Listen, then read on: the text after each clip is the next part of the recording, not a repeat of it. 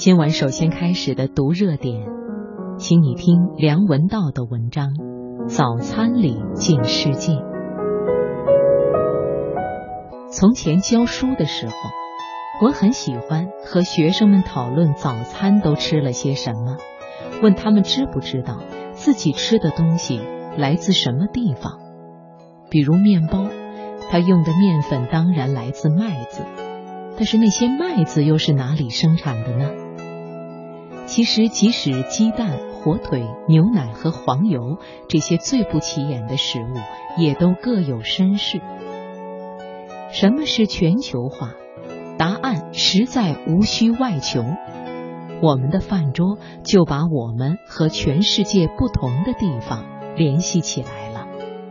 想象一下，这些食物曾经漂洋过海，曾经是某种动物的大腿，曾经在某片土地上茁壮生长，如今就要进入我的身体。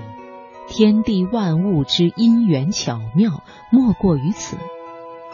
但是，这种关于食物来源的想象也不宜过于浪漫。只要把人的因素放进去，整条食物链顿时就有血有泪了。在香港召开的世界贸易组织部长级会议，已经让“公平贸易”这四个字不再是一个新鲜的名词。如今大家都知道，那些每天辛勤工作把我们喂饱的人，很可能他们自己就得饿着肚子工作。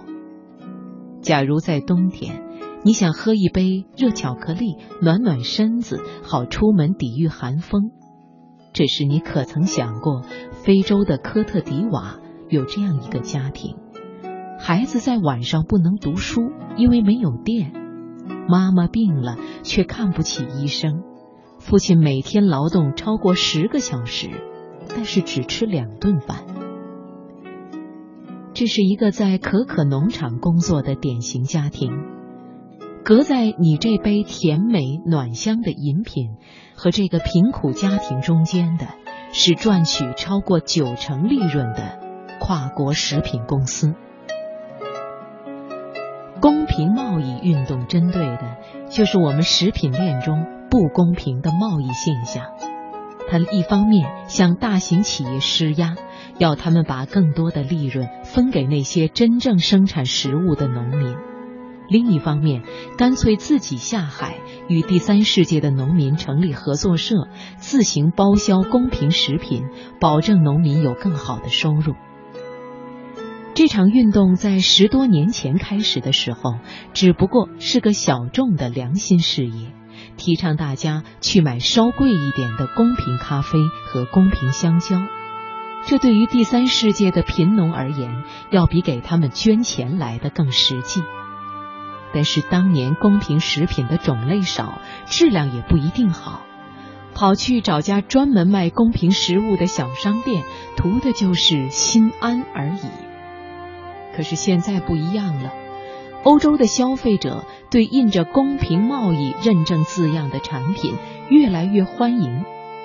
公平食品走出小巷里的专卖店，堂而皇之的走进了大型超市。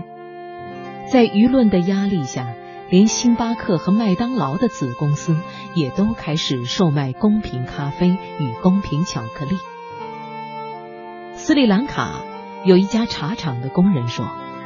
一年以前，我们的房子里没有电，整个村子里的人都在想从哪里可以找到钱来通电。然后公平贸易来了，他借给我们一笔基金。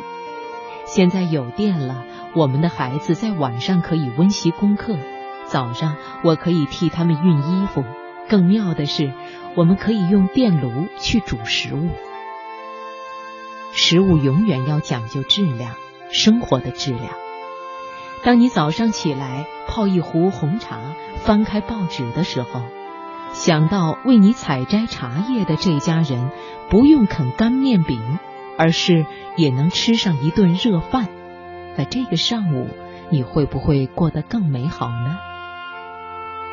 我们希望饭桌上的东西是有质量的，也应该希望那些把它们生产出来的人同样能过上。